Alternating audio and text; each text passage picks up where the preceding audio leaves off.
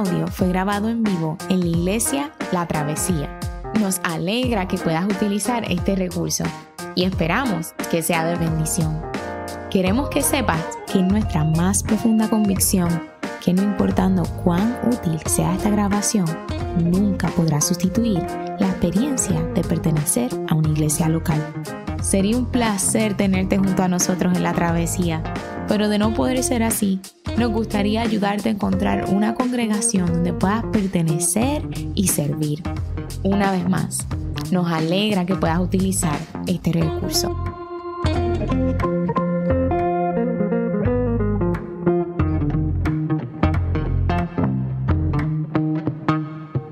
El pasaje se encuentra en el libro de Hechos, capítulo 2, versículos 14 del 22 al 39. Así dice la palabra del Señor. Entonces Pedro, con los doce, se puso de pie y dijo a voz en cuello, compatriotas judíos y todos ustedes que están en Jerusalén, déjenme explicarles lo que sucede. Presten atención a lo que les voy a decir. Pueblo de Israel, escuchen esto. Jesús de Nazaret fue un hombre acreditado por Dios ante ustedes con milagros, señales y prodigios, los cuales realizó Dios entre ustedes por medio de él, como bien lo saben. Este fue entregado según el determinado propósito y el previo conocimiento de Dios. Y por medio de gente malvada, ustedes lo mataron clavándolo en la cruz. Sin embargo, Dios lo resucitó, librándolo de las angustias de la muerte, porque era imposible que la muerte lo mantuviera bajo su dominio. En efecto, David dijo de él, veía yo al Señor siempre delante de mí, porque Él está a mi derecha para que no caiga. Por eso mi corazón se alegra y canta con gozo mi lengua. Mi cuerpo también vivirá en esperanza.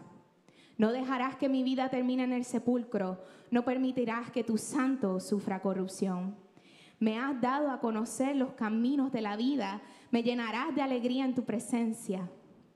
Hermanos, permítanme hablarles con franqueza acerca del patriarca David, que murió y fue sepultado, y cuyo sepulcro está entre nosotros hasta el día de hoy. Era profeta y sabía que Dios le había prometido bajo juramento poner en el trono a uno de sus descendientes. Fue así como previó lo que iba a suceder. Refiriéndose a la resurrección del Mesías, afirmó que Dios no dejaría que su vida terminara en el sepulcro, ni que su fin viera, fuera la corrupción. A este Jesús, Dios lo resucitó, y de ello todos nosotros somos testigos exaltado por el poder de Dios y habiendo recibido del Padre el Espíritu Santo prometido, ha derramado esto que ustedes ahora ven y oyen. David no subió al cielo y sin embargo declaró, dijo el Señor a mi Señor, siéntate a mi derecha hasta que ponga a tus enemigos por estrado de tus pies. Por tanto, sépanlo bien, todo Israel, que a este Jesús, a quien ustedes crucificaron, Dios lo ha hecho Señor y Mesías. Cuando oyeron estos, esto, todos se sintieron profundamente conmovidos y les dijeron a Pedro y a los otros apóstoles, hermanos, ¿qué debemos hacer?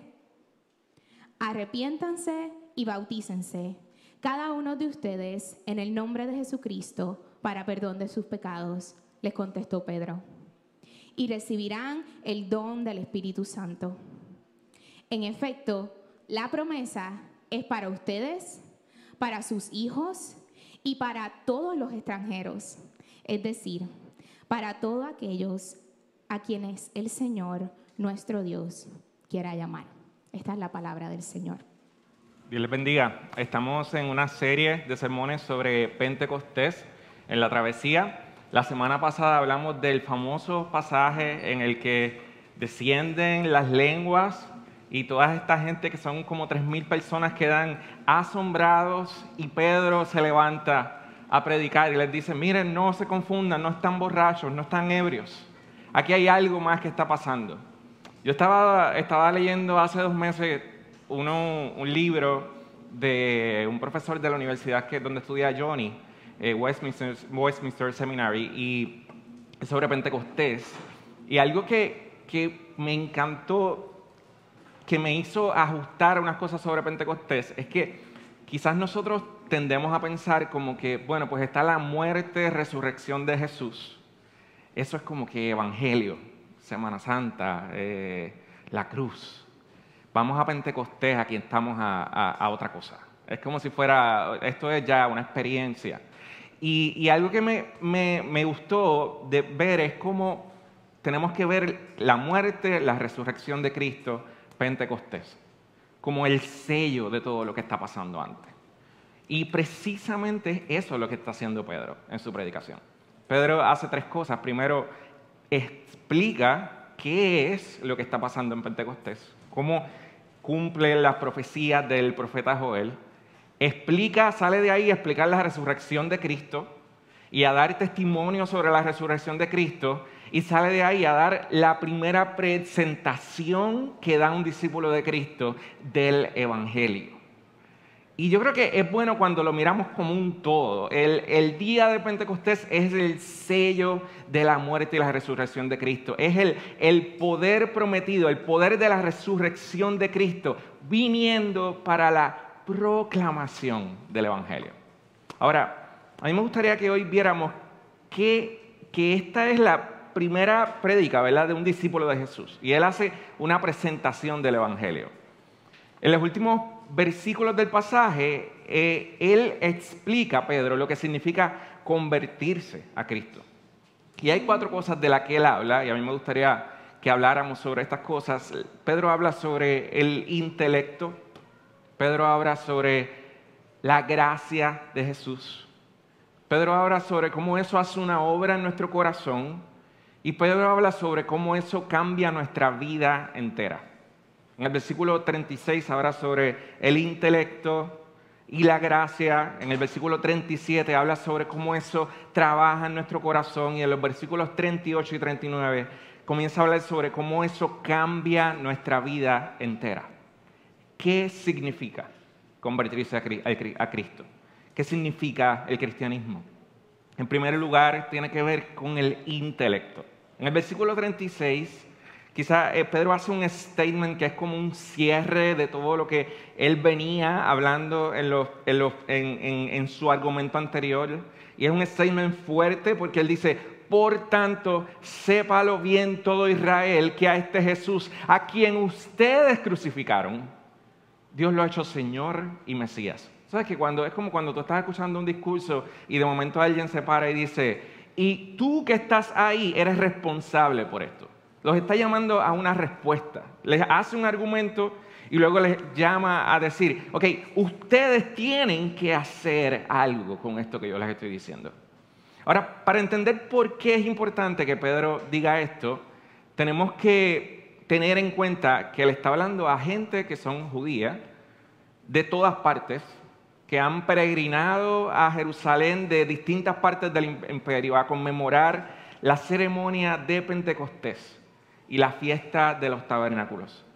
La ciudad de Jerusalén en una fecha así podía estar repleta, venían judíos de todas partes y eran personas que practicaban la religión judía, que creían en la enseñanza de la Biblia de los judíos, lo que nosotros conocemos hoy en día como el Antiguo Testamento. Y Pedro comienza a predicar un sermón intencionalmente citando la Biblia de los judíos diciéndoles, ¿ustedes saben lo que dice David en el Salmo 16? Ustedes saben eso, ¿verdad? Cuando dice que veía yo al Señor siempre delante de mí, pues ustedes se han dado cuenta de, de que David no podía estar hablando de sí mismo, sino de otra figura. Y ustedes saben lo que dice David en el Salmo 110 después. También, pues cuando David, que era el rey, la figura de autoridad puesta por Dios, escribe estos versos en los que habla de Dios, la mayor figura de autoridad, pero habla de Dios hablando con otra figura de autoridad, a la que David llama mi Señor. ¿De quién en el mundo podría estar hablando David aquí? David está hablando de un ser humano, David está hablando de otro rey. ¿De quién podría estar hablando? Y lo que yo quiero que veamos de lo que Pedro está construyendo aquí es que Pedro, primero que nada, está hablando al intelecto. Primero que nada, está haciendo un estudio bíblico el día de Pentecostés. No parece como que contrastar, ¿verdad? Muchas veces vemos como, ok, pues aquí están las experiencias del Espíritu y aquí están las predicaciones que son estudio bíblico y mucho, mucha palabra. Y realmente lo que Pedro está haciendo es que desciende el fuego de Dios, desciende el poder de Dios y él comienza a hacer una exégesis bíblica. Él comienza a decir, vamos a abrir la Biblia, vamos a tratar de razonar con qué es lo que está pasando aquí. Y les dice en el versículo 32, a este Jesús Dios lo resucitó y de ello todos nosotros somos testigos. Este Jesús a quien ustedes crucificaron siempre ha sido Señor y Mesías. David dio testimonio de esto en los Salmos. David está tratando de hacer un caso que los judíos que son expertos en la Biblia judía puedan entender. Yo quiero que veamos, primero que nada, lo persuasivo que está haciendo Pedro. Él no llega y los insulta diciendo lo equivocados que ellos están, sino que él apela a su sistema de creencias, diciéndoles, si ustedes creen esto, inevitablemente deberían creer en esto otro también. Y no se queda ahí, sino que hace un caso, comienza a decir, hay testigos de la resurrección de Jesús, hay evidencia empírica. Y para mí lo relevante de esto es que Pedro demuestra en su predicación que ser cristiano no requiere que tú apagues tu cerebro. No requiere que tú apagues tu cerebro. Y yo quiero que veamos que es la predicación el día de Pentecostés. Pero su invitación a la multitud no, es a cerrar sus ojos y que todo el mundo esté allí y sienta algo. Pedro está diciendo, razona ahora con el mensaje del Evangelio, analízalo, ponlo a prueba, llévalo a tu intelecto. ¿Por qué? Porque ser cristiano no es meramente una experiencia trascendental que te da paz y te hace sentir cosas bonitas. Eso pueden ser otras religiones. Pero el mensaje del Evangelio va más allá. Viene a tu mente. Porque proclama que algo real sucedió en la historia de la humanidad. Y nos invita a responder a eso. El mensaje del Evangelio, primero que nada, apela al intelecto. Y cualquier versión, escucha bien esto, del mensaje cristiano que te invite a apagar tu cerebro no es una proclamación fiel del Evangelio como nos demuestra la Biblia. Así que primero que nada Pedro los invita a usar su intelecto. Lo segundo que Pedro está tratando de hacer está también ilustrado de alguna forma en el statement del versículo 36. Y yo lo leo otra vez. Él dice, por tanto, sépalo bien todo Israel que a este Jesús, a quien ustedes crucificaron, Dios lo ha hecho Señor y Mesías. Él está diciendo, lo que acaba de pasar con este Jesús que ustedes crucificaron es algo que cambia la historia de la religión judía tal como ustedes la conocen. Yo quiero que veamos que Pedro está diciendo que el mensaje del Evangelio es indiscutiblemente un mensaje de gracia, de ganar la salvación no por lo que nosotros hacemos, sino por lo que Jesús logró, por lo que Jesús hizo. El versículo 36 es prácticamente un cierre de todo el argumento que Pedro ha venido haciendo citando a la Biblia judía. Porque Pedro ha estado citando al profeta Joel, ha estado citando a David, ha estado citando al Antiguo Testamento diciéndoles, todo esto, todo esto señala a Jesús. Y esto es algo que vamos a ver en las próximas semanas, según la travesía siga estudiando Hechos, que en todas las predicaciones que se hacen en el libro de Hechos, se cita una y otra vez la Biblia judía cuando se está hablando a judíos, tratando de señalar que Jesús es el punto central de cada parte de la Biblia. Él es el clímax de cada tema de la Biblia. Pablo habla de Jesús como el mejor Adán. Adán fue puesto a prueba en el jardín del Edén y porque él falló, todos recibimos la muerte, pero Jesús fue puesto a, prueba en el jardín de Getsemaní y porque él triunfó, todos recibimos vida. Y cuando Pedro está hablando en este pasaje del rey David, está diciendo, la Biblia judía no habla de este rey David y todo judío que se respete a sí mismo conoce a David como la tipología del rey según el corazón de Dios, como el rey bueno por excelencia que todos anhelamos. Pues miren, ya en los salmos Él nos estaba hablando de Jesús. Él estaba profetizando sobre Jesús. Y Jesús toma esa tipología de David y la lleva a otro nivel. Cuando el pueblo no se podía defender, David asumió la posición del pueblo y libertó a su pueblo del gigante Goliat. Y cuando nosotros no nos podíamos defender, Jesús vino en su muerte y resurrección y libertó a su pueblo de la muerte y el pecado. Jesús es el verdadero y mejor tipo del rey davídico. Y eso es lo que sigue diciendo una vez y otra vez el Nuevo Testamento. Y yo quiero que veamos que esto es una forma particular en que nosotros leemos la Biblia. El libro de Hebreos dice que Jesús es el mejor y verdadero sumo sacerdote. Y Jesús es el verdadero y mejor sacrificio. Y lo que yo quiero que veamos es que esta manera, esta forma de leer la Biblia que está haciendo Pedro aquí, es leer la Biblia no con nosotros en el centro es leer la Biblia con Cristo en el centro. Porque Él es el clima. Todo apunta a lo que Él ya logró, no a lo que tú puedas lograr.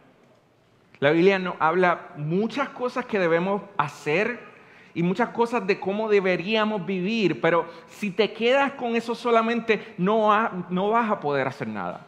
Pero si la obra de Cristo es el clímax y es el centro de la historia, entonces la Biblia no se trata de lo que tú debes hacer para ser salvo, sino de lo que Él ya hizo para que tú fueras salvo. Y lo que yo quiero que veamos es que Pedro establece la pauta de lo que debe ser una predicación cristiana. Porque una predicación cristiana siempre va a ser, primero que nada, sobre lo que Jesús hizo. Primero va a ser sobre lo que, sobre la gracia, sobre lo que Él hizo que nosotros no merecíamos, sobre que eres salvo no por nada que haces, sino por lo que Jesús ya hizo. Esto es lo que hace precisamente al Evangelio ser buenas noticias. Esta es la base no solamente del Evangelio como, el mensaje que alguien predicó en la calle, en un servicio evangelístico. Esta es la base de la vida cristiana. Es eso. Esa es la base, así es que crecemos. Lo tercero que dice Pedro es que no es no solamente usar tu intelecto, sino entender a Jesús como el clima de la historia, sino que algo tiene que pasar en nuestro corazón cuando recibimos el mensaje del Evangelio.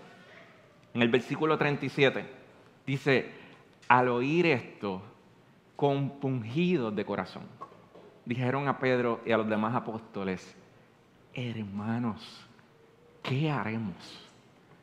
no sé si usted, a mí me, yo leo esto y me, siento como un eco de, del profeta Isaías cuando dice que ve a, a, Dios en su trono grande y sublime y lo primero que hace es decir, ay de mí.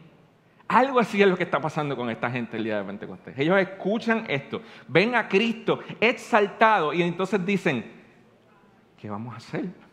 ¿Qué vamos a hacer con esto? Y ese término, ser compungidos de corazón, significa dos cosas. Primero, que decidir convertirte al cristianismo no es como decidir comenzar a hacer una dieta keto. O como comenzar un ayuno o ir al gimnasio. Tú no te haces cristiano solamente diciendo, pues yo creo que esto me va a funcionar, así que voy para lograr X o Y y te metes a eso. Seguir a Cristo no es un programa que tú tratas de llevar.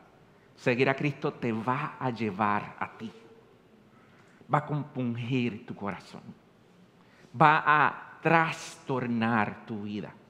Porque volverte cristiano no es otra cosa que sentir que estás bajo un poder, que algo ha caído sobre ti, que una revelación de quién es Cristo ha venido y comienza a llevarte, comienza a controlar tu vida, comienza a controlar tus prioridades. El verso dice que ellos están compungidos de corazón. Literalmente, la expresión en griego es decir, ellos están cortados de corazón. Ellos están apuñalados en su corazón, si fuéramos a ponerlo más dramático. ¿Y por qué su corazón está así? Pues primero que nada, ciertamente el Espíritu Santo que convence al mundo de pecado, de juicio y de justicia, como oraba Jesús, ha llegado. Y Cristo es exaltado. Y cada cual escucha el Evangelio siendo predicado en su propio idioma. Y Pedro comienza a predicar y les dice, este es el Jesús a quien ustedes crucificaron. Fueron ustedes quienes lo crucificaron. Ahora, literalmente él está hablando a soldados judíos que lo crucificaron Literalmente le está hablando a la gente que le pidió a Pilato que lo crucificara. Ya han pasado apenas siete u ocho semanas de la crucifixión de Jesús. Si fuéramos a pensar que, que, él estuviera hablando un día como hoy, es como si hubieran crucificado a Jesús como la primera semana de julio. Así que todavía está fresco lo que pasó. Pero son las semanas de más actividad religiosa en Jerusalén. Hay gente entrando y saliendo de Jerusalén y es poco probable que la mayoría de las personas que están escuchando a Pedro predicar hubieran presenciado la crucifixión de Jesús. Y sin embargo, ellos se sienten responsables por lo que él está diciendo. Ellos se sienten compungidos. Y yo creo que esta es la esencia de lo que hace que tú te conviertas cristiano. Esta es la esencia de lo que significa el día de Pentecostés que nosotros vemos nuestro pecado no como algo teológico que dicen en la iglesia, sino como algo personal, como un problema que me apela y que tengo que hacer algo con eso, que de veras compunge nuestro corazón. Y esto tiene que ver en primera instancia con la manera en que vemos a Dios. Si vemos a Dios solo como un policía o si vemos a Dios como alguien que nos ama profundamente, a quien nosotros queremos amar profundamente. Porque una cosa es saber que tú has roto una regla cuando pecas.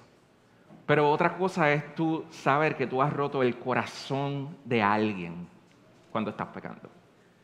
Si podemos leer la Biblia no solo como un conjunto de reglas, sino como la gran historia de aquel que nos ama de aquel que estuvo dispuesto a llegar hasta la cruz por mí. Y que tú fuiste creado para tener una relación de amor e intimidad con Él.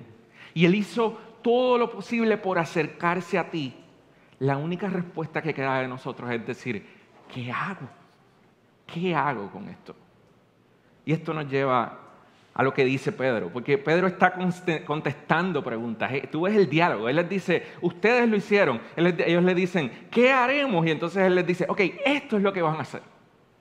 Pedro comienza, y, y esto tiene cuatro aspectos que Pedro habla, que no necesariamente implican un orden, ni todos son cosas que nosotros hacemos, sino cosas que Dios provoca y hace con nosotros y de las que nosotros participamos. Pero Pedro comienza hablando de un cambio de dirección. Él dice en el versículo 38, arrepiéntanse. Ok, sí, él dice en el versículo 38, arrepiéntanse. Es decir, debe haber una determinación en nuestro corazón de tomar una nueva dirección. Y esa determinación no solo ocurre hace 30 años cuando aceptaste a Jesús en la universidad, sino que cada día te estás arrepintiendo y decidiendo cambiar de dirección. El otro aspecto debe ocurrir una integración en una comunidad. Y es lo que vimos hoy con el bautismo. El bautismo no es otra cosa que un símbolo visible que significa y sella nuestra inclusión en la comunidad visible del pueblo de Dios. Es decir, no hay vida cristiana sin esto. No hay vida cristiana sin una inclusión en esa comunidad. A mí, a mí hace un tiempo me, dio mucho interés un predicador eh, de Inglaterra llamado Martin Lloyd Jones. Y Martin Lloyd Jones eh, eh, es un predicador que era bien famoso, era un médico, tenía, predicaba en, en Londres. Y Martin Lloyd Jones, por mucho tiempo, la gente le quería que grabaran sus predicaciones, que las grabaran para, pues, para, para reproducirlas, porque eran predicaciones excelentes. Pero Martin Lloyd Jones se, negaba a que grabaran sus predicaciones, porque él decía, es que no es lo mismo tú escuchar la palabra de Dios en un cassette en tu casa a que lo escuches en un lugar donde estás con el pueblo de Dios, donde juntos invocamos el nombre de Dios, donde estás con gente distinta a ti. Hay algo especial que ocurre en la comunidad. Y lo que yo quiero que veamos que obviamente venimos del COVID y todo esto, ¿verdad? Y qué bueno, gloria a Dios por el Internet, pero hay algo insustituible en la comunidad cristiana. Y eso es lo que Pedro está diciendo aquí. Pedro está diciendo, tú aceptas a Jesús, tú te arrepientes, pero hey, esto no es algo individual. Esto no es algo individual. Te insertas a una comunidad, te insertas a una familia de gente que son bien distinta a ti de gente con la que vas a chocar a veces, de gente con la que el momento de pasar la paz va a decir, ay Dios mío, la paz de Dios. Y ahí tú sabes que de verdad tú estás diciendo, esta es mi familia, esta es mi gente. Eso, hay algo especial ahí, hay algo que produce el crecimiento cristiano en nosotros en esa parte. Así que no es solamente mi experiencia, no es tomar la cena y me olvido del mundo, es tomar la cena y mira a los hermanos que están alrededor mío porque son mi familia, porque yo soy parte de ellos, porque yo crezco con ellos. Pedro sigue diciendo, y recibirán el don del Espíritu Santo. Hay algo interesante, eh, hay una voz media indicativa en griego. El propósito no es indicar un orden. Pedro está diciendo, una parte esencial de volverte cristiano es el poder que viene a tu vida y compunge tu corazón. Él está diciendo, el Espíritu de Cristo viene a tu vida y produce cambios en tu vida. Y tenemos una nueva libertad para decir que no al pecado. Y lo otro que dice es que somos dirigidos a la misión. Y para esto es bueno que entendamos que Pedro le está hablando principalmente a judíos que creían ser el único, creían ser el pueblo de Dios, el único pueblo de Dios, y que era, era un asunto étnico, precisamente, era un asunto étnico de ser judíos. Ellos son el pueblo de Dios, las promesas de Dios son para el pueblo judío.